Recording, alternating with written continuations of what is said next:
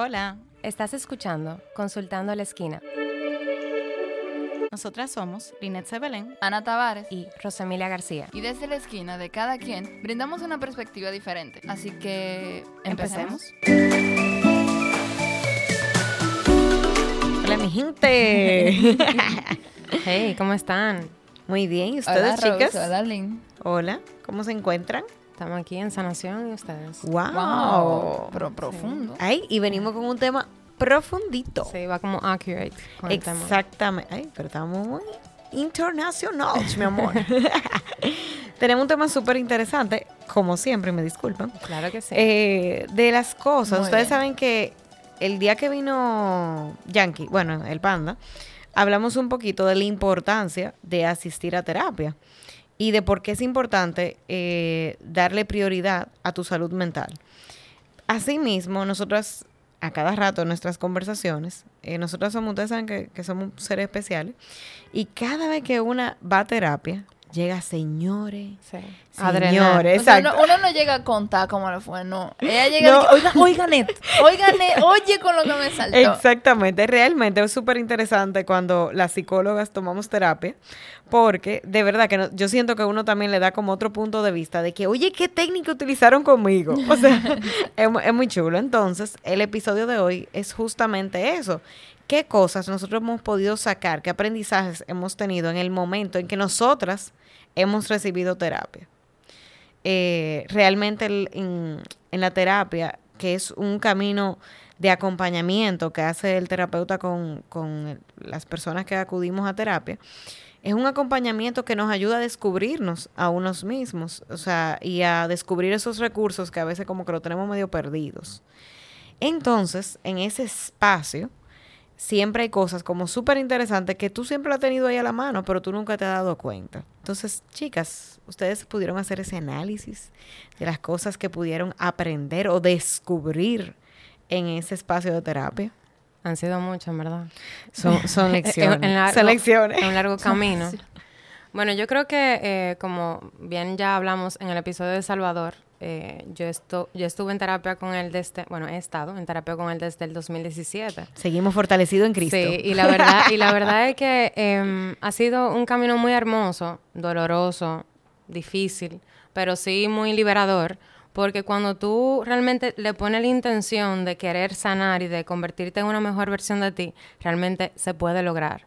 Pero es un trabajo muy de compromiso, de realmente tú em, comprometerte, valga la redundancia, en un proceso que es muy íntimo, muy personal y que mm, el psicólogo no tiene una varita mágica definitivamente para, para hacer las cosas por ti. O sea, él te da las estrategias, te dice eh, las verdades que tú a veces no quieres escuchar. Y bueno, es una elección diaria. Si tú decides tomar el camino que te va a la mejora o el camino que te va a mantener estancado o que te va para peor. Exacto. Entonces, bueno, una de las primeras cosas que yo puedo rescatar es eh, que no trate de ayudar a aquellas personas que no te han pedido ayuda. Guay. Eso me dolió mucho. Es un golpe Eso fue duro. bajo.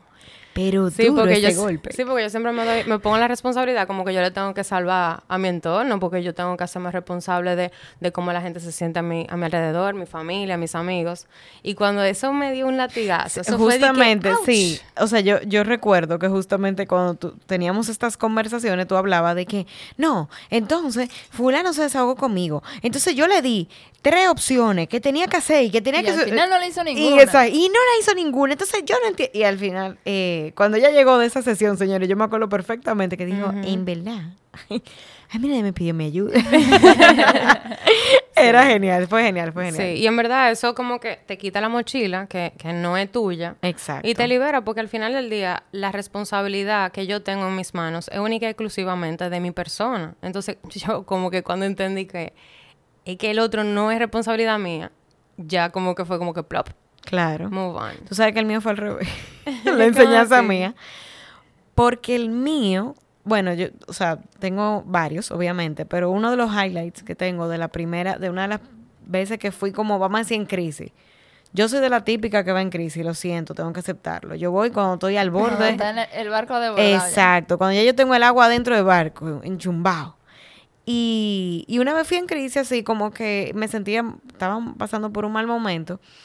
Y recuerdo a mí me gusta mucho la línea muy directiva y me gusta que me confronten en terapia. O sea, lo voy a aclarar para que entiendan que esa forma a mí me gustó, por si acaso. Oye, te funciona. Y me funciona muchísimo. Bueno, tú lo sabes que yo Claro. vengo como que, uh, pues te en Que marcha. no te pasen que- paño tibio, que eso no es lo tuyo. A mí no me gusta eso. A mí me gusta que me den mi galletazo de una vez. Que uno salga golpeado. Exacto. Entonces, recuerdo que en aquel momento ese terapeuta me dijo, óyeme lo que te voy a decir. Tú te puedes seguir quejando, tú puedes seguir llorando, todo el tiempo que tú quieras. O sea, dale para allá, sigue ahí. Pero yo quiero que tú entiendas que aquí nadie va a venir a salvarte.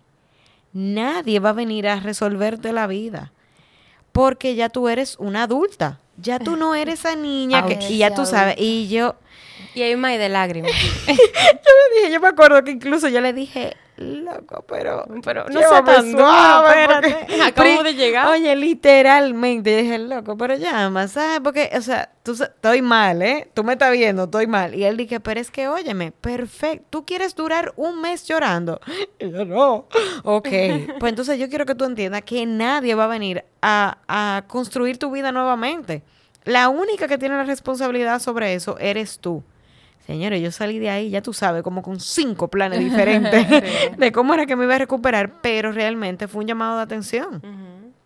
Para mí, porque realmente yo siempre, en ese momento, por ejemplo, yo caí en la adultez de que todo el mundo tiene problemas y todo el mundo tiene su vida y que no todo el mundo va a estar pendiente a mí. Y no porque yo quisiera ser el centro de atención, pero cuando yo tenía un problema, obviamente, o cuando, qué sé yo, yo estaba buscando la atención de alguien más, ya todo el mundo tenía su problema y su vida resuelta y sus cosas que hacer. No, y que uno tiene el pensamiento irracional de que eh, las personas tienen que hacer cosas por uno. Y tienen que estar Exacto. ahí para y mí. como que evidentemente en ese, en ese momento de tu vida tal vez tú estabas juzgando a tu entorno de que por qué no estaban haciendo lo que se supone que tienen que hacer. Exactamente. Cosa- Literalmente yo, se- yo decía la frase de es que yo me quedé sola. Y es que yo me quedé sola. Y me casé con esa vaina y me quedé sola. No, mamita. O sea, aquí todo el mundo Tiene su tiene vida. su vida, tiene sus problemas y tiene sus Y La que obligaciones. se está aislando eres tú, atento a que estoy sola. Exactamente. Entonces, a- adivina qué. ¿Quién, quién? Usted se mueve y comienza a actuar en base a eso. Y definitivamente eso fue una enseñanza Muy bien. que hasta el día de hoy. Yo creo que yo ahora no me, o sea, como que no tengo una fija ahora de que, uh, y ustedes saben que yo siempre, señores, todo el que anda a mi Todo, alrededor conoce a mi psicóloga. Emma, a mí hay que darme un feed de todos esos pacientes que esa mujer tiene. Tú dices, mi. Porque, adiós, la mitad de mis amigos van por donde ella, vieja. yo, yo te voy a sacar la mitad de los míos van para donde salgo. Entonces, es como que... son duros, es que Yo- son duros, Yo que tengo son dos que, que he repartido. La gente. Sí. pran, pran. Entonces, entonces, pero dentro de mi día a día es como, mira, como fulana dice, como fulana dice, o sea, yo tengo un- una vaina aquí. Sí, sí. Pero si hay uno que me sorprendió, el poder de las malas palabras. Yo sé que ustedes no tienen problema con eso, ninguna de las dos. Pero yo, por ejemplo, que soy súper... Eh, re- re- no, re- no es retraída. ¿Reprimida? retraída, Restringida. Sí. Sí. Yo, no, yo no suelo decir mala palabra. O sea, yo no... A mí no me sale un MMG gigante ni un, ni un nada de eso. Ni a mí tampoco. Ento- no, pero- Pray to the Lord. entonces me acuerdo que en terapia de grupo eh, dijeron como que, ok, Cuando ascendieron a Ana en la terapia. cuando... Si no escucharon ese episodio, los invitamos a que vayan para allá nuevamente. es muy funny, uno, ey, eso Sí. tiene como 5000 likes en TikTok, ese pedacito. No, eh, Que no, fue digo nada. yo, mi y amor. que no veo más nada que hacer. Pero, pero no, entonces me, me, me describieron una situación y me dijeron, ok, en base a esa situación, ¿qué tú le quieres decir a esa persona? Y yo dije, no, que bueno, que ni, ni. Y entonces toda la gente dentro de la terapia de grupo empezó, dile que es un hijo de... Y yo, yo iba como que, ¿qué, qué es lo que están diciendo? Como que yo sentía lo, lo, lo, lo granizo, así como que cada, cada mala palabra era como... Y entonces la- mi psicóloga, que era parte de los tres psicólogos que estaban dentro, decía, cállense, que ella no va a decir una mala palabra. Ella no, no, no le va a salir una mala palabra, porque ella no se puede desahogar, porque ella no, no, no, no puede violentarse, ama a nadie, porque ella siente que se va a violentar ella misma, que no sé qué, que no sé cuánto. Grita una mala palabra y yo, ¿recorcholis? y ella que grite una mala palabra. Y yo, ¿carambolas? Oye. Wow. Vieja, full. En ese momento era como que yo no, no, no, No no, podía- me no te lo salía. No te permitías. salía. Entonces, ya como que a veces pues, me sale como que, coño, Y es como que... Y es muy y de- liberador. Yo creo que la comunidad que nos escucha ya ha Ya, notado que tú puedes sí, decir las sí, malas palabras. Exacto, Totalmente, pero, totalmente. pero chiquita, no es momento de desahogo, así. de que, Bueno, uh, espero que aquí no te salga una grande. no, no me salen tampoco. Pero digo, como en momento de desahogo de Sí, que sí, pase sí. algo, yo, señores, practíquenlo. El decir la mala palabra cuando tengan que decir. Ay, eso es libera. Yo puedo dar testimonio de que eso es liberador. Sí. Sí. Una de las cosas, señores, que yo también me ha dado duro es que dentro de la responsabilidad que yo tengo como ser humano, es que si yo no aprendo a poner límites, yo no voy a, a seguir al siguiente nivel. Y eso me, me ha costado, señores, porque yo entendía que, por ejemplo, mis padres tenían cierto derecho sobre mí, que, qué sé yo, que mi pareja, que yo podía permitir ciertas cosas con mi pareja, que yo me podía poner en una posición sumisa con mis amigos porque había que permitir tal, tal, tal y tal cosa. Y cuando yo entendí que eso era precisamente lo que me estaba mm, limitando a mí eh, en mi vida, y yo tenía que sacar de abajo, señores, para decir no, hasta aquí. No va, a hablar, no va a hablar por mí, no va a pensar por real. mí, tú no me vas a decir a mí lo que yo tengo o no que hacer. Señores, eso amerita demasiado trabajo, demasiado valor. Y creo que es un trabajo que tú haces día a día. Sí, Sí. o sea, y algo que, o sea, personas como yo con mi personalidad es como muy difícil porque yo soy como muy permisiva y trato de que el otro también se sienta bien y el hecho de yo pensar que con ese límite yo voy a hacer sentir mal al otro, eso es, es difícil, pero cuando tú lo pruebas y lo practicas y tú te das cuenta como que bárbaro me está llevando a un nivel más elevado, vamos a decir, de mi persona, es como que, señores, háganlo, porque es, es bueno, ¿no? O sea, poner un límite, aprender a decir que no, eh, aunque sea difícil, las consecuencias son muy eh, gratificantes. Y de ahí sale lo del, el, tanto de lo que hablamos del self-love, del self-care y bla, bla, bla. Ajá. Todo eso parte por ahí. O sea, cuando yo aprendo a poner límites, eso es un Claro. amor propio. Y es no, un y- autocuidado. Y, no nos vamos a ir por la línea de que, que somos egoístas, Para no, nada. porque todo va con el tema del balance, o sea, por favor. Pero sí es verdad que siempre hay que ponerse a uno en primer lugar, porque es que el otro sabrá Dios lo que hace con su vida, ¿entiendes? Al final tú, de, de- de- en toda tu vida, la única persona que siempre te va a acompañar eres tú mismo. Claro. Entonces, cuídate tú para tú después entonces poder cuidar tu entorno y tener vínculos saludables, porque no es como que vamos a andar por la vida, ¿verdad? Totalmente. De esa No. misma línea, yo, aprend- yo tengo tres cosas. Ahora que tú lo mencionas, yo aprendí tres cosas. Primero, la de los padres. O sea, en la misma terapia de grupo, eh, alguien estaba hablando de, de esa parte de cómo yo no me siento suficiente hijo, como no sé qué, no sé qué, no sé qué cosa. Y entonces explicaban que el, el padre se va a sentir mal porque yo no cumplo con lo que no sé qué, no sé cuánto. Y yo levanté mi manito, ¿sabes? Porque siempre hablamos que las heridas vienen de los padres y que nosotros no nos dan lo que nos dan, no sé qué, que no sé cuánto. Pero no es que tú le estés echando la culpa al padre. Tú, lo, tú te estás haciendo responsable y sabes que eso pasó, pero ya de ahora en adelante que tú estás grande te toca a ti. Pero entonces a mí me surgió la idea, la grandísima idea de preguntar, y entonces nosotros como hijos no tenemos ninguna responsabilidad con los padres.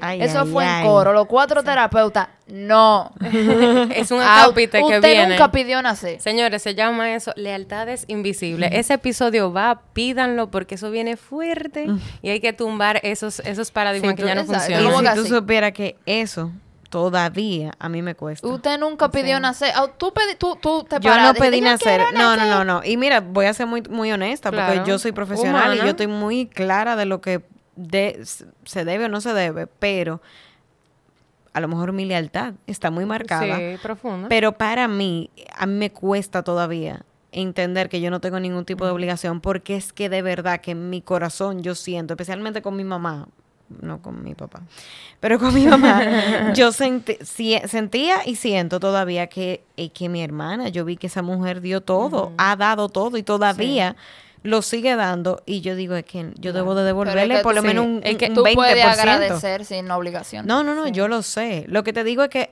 eso es algo que todavía yo tengo Sí. que, tú sabes, lo tengo ahí. Bueno, claro. y, lo tengo ahí. y- y de la otra cosa, de esa misma línea, aparte de que yo no pedí nacer, es la parte de que lo que haga el otro es lo mismo de que lo que haga el otro no es responsabilidad, pero cuando tú lo pones en que tampoco te debe de ocasionar culpa.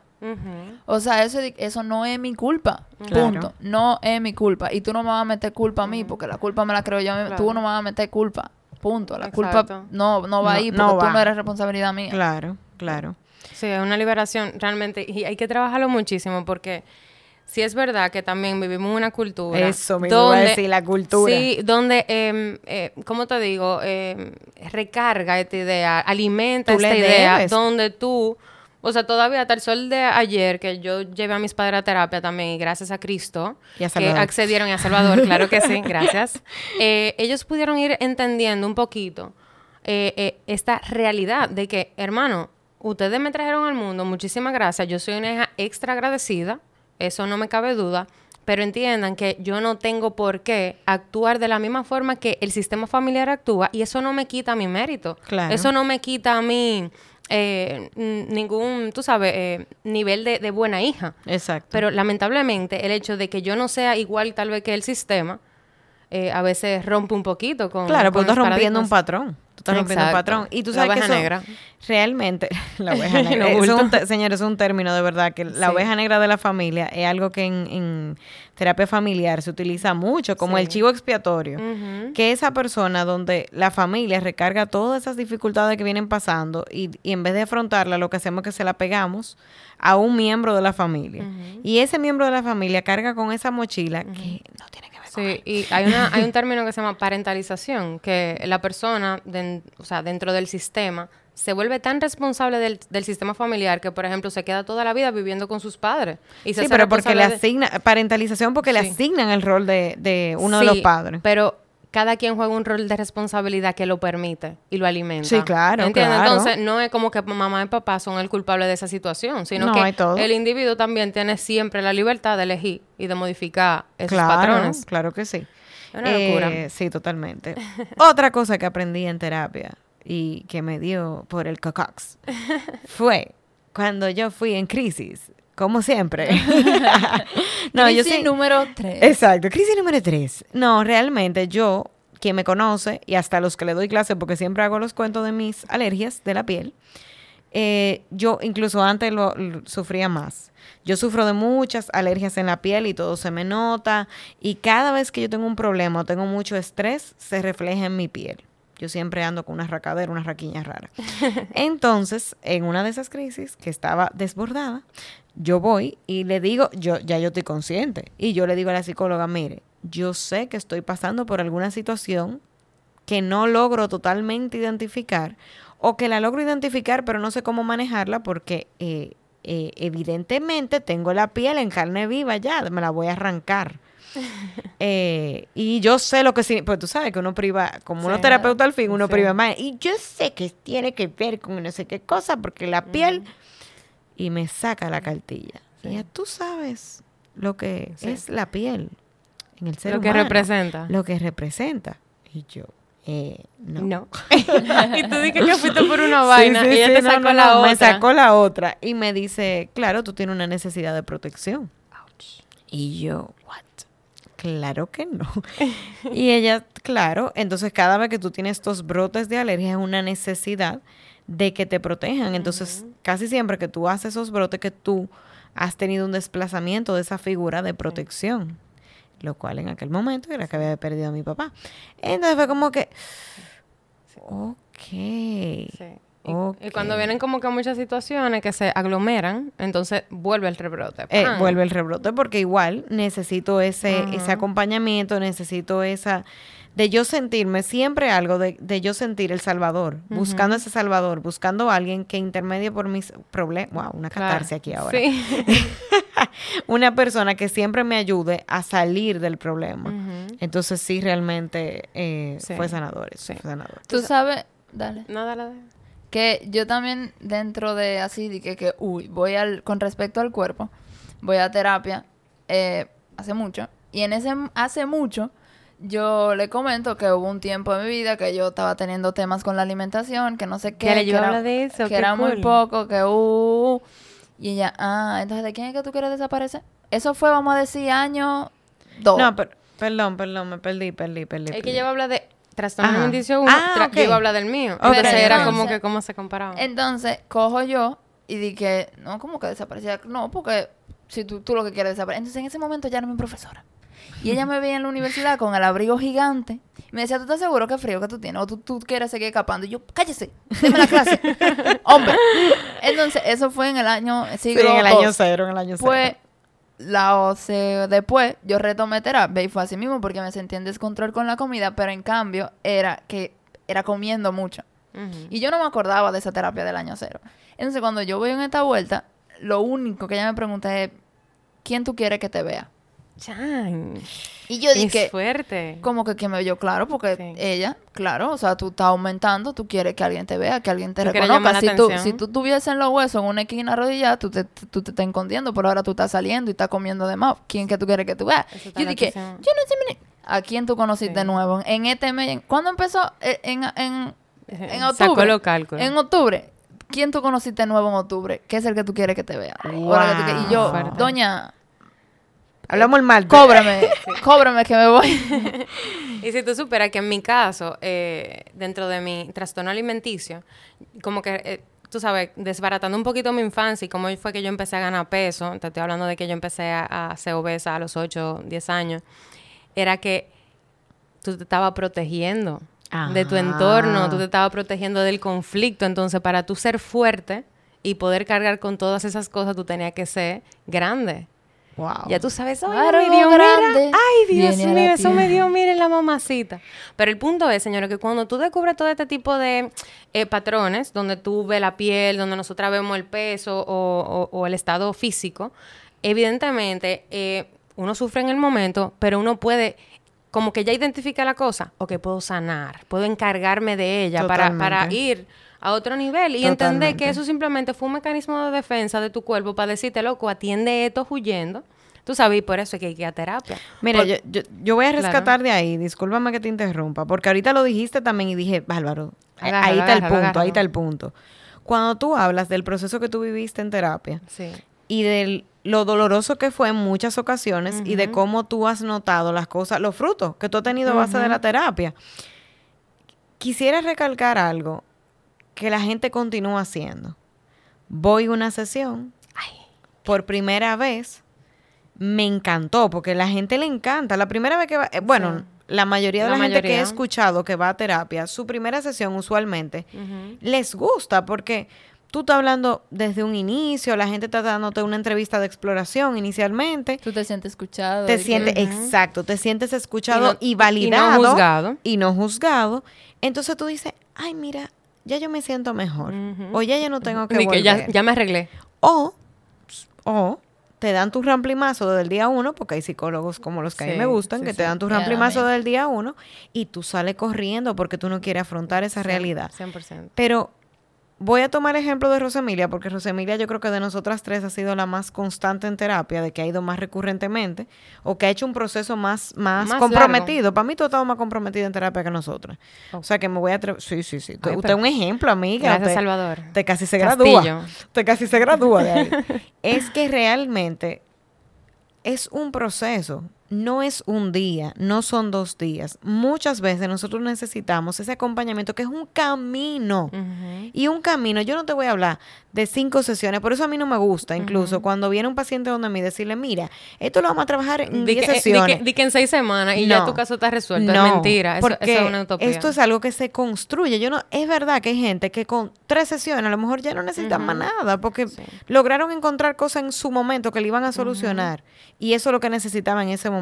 Pero hay gente que no, que esto es un camino, es una construcción que vamos haciendo de, como tú dices, mi mejor versión. Claro, y eso es algo que yo les recargo a, a mis pacientes. Por ejemplo, yo le doy de alta a mi paciente hoy y yo le digo, te estoy dando de alta porque yo entiendo que tú tienes las estrategias y los recursos para tú poder sobrellevar situaciones. Totalmente. Pero evidentemente la semana que viene detona algo en tu vida y tú me vas a llamar. Y yo voy a estar ahí, vamos a retomar Claro, la terapia, ¿me claro. entiendes? Y eso hay que tener como esa flexibilidad, obviamente, de que el paciente entienda de que eh, eh, tú estás de alta, pero de alta en, este, en esta fase. de tu Exacto, ¿no? Y que la vida siempre está llena de retos y obviamente yo sé que justamente nosotros trabajamos con el paciente es en base a nuestras herramientas, o sea, las herramientas que trae el paciente.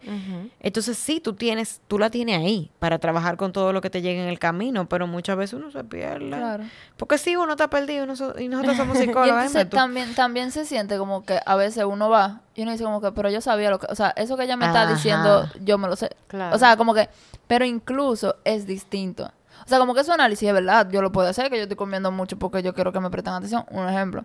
Pero cuando te lo dice otra persona y te lo dice con otro tono y te lo dice tal vez con un con un con una, ayudi- con una ayudita de- después, tú sabes, con ese punto y aparte de Sí. lo- mismo que tú estás pensando, punto, Y te lo reflexiona. hazme esta tarea. Exacto. Tú sabes, Claro. como que, uh, Sí, y, y señora, por ejemplo, a mí, un ejemplo de, de- desde el 2017 para acá, hubo cosas que yo hablé con Salvador en el 2018, que yo vine a resolver ahora en el 2021, o sea...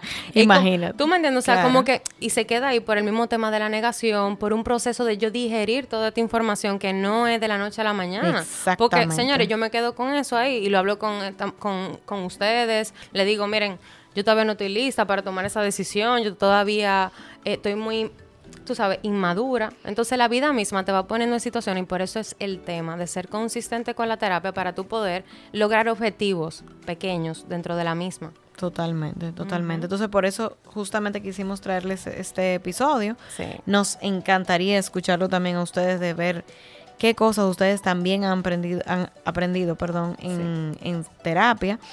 Eh, y nada, de verdad que espero que les sirva muchísimo, que ustedes se comprometan en el proceso, que se animen los que no han ido todavía, porque de verdad que esto es sanador. Sí, yo creo que eso es lo mejor que hay en la vida. Para mí, me pudieran dar eso en vez de ir para el salón y yo sería feliz. está Sí, más caro. Eso eso es como ir para el spa, en Sí. verdad para mí. Sí, es sí, un privilegio, totalmente. es un privilegio. Pero nada, mi gente, como sé que te gustó este episodio y sé que a muchas gentes le va a llegar, por favor compártelo y síguenos en nuestras redes en Consultando a la Esquina. Gracias.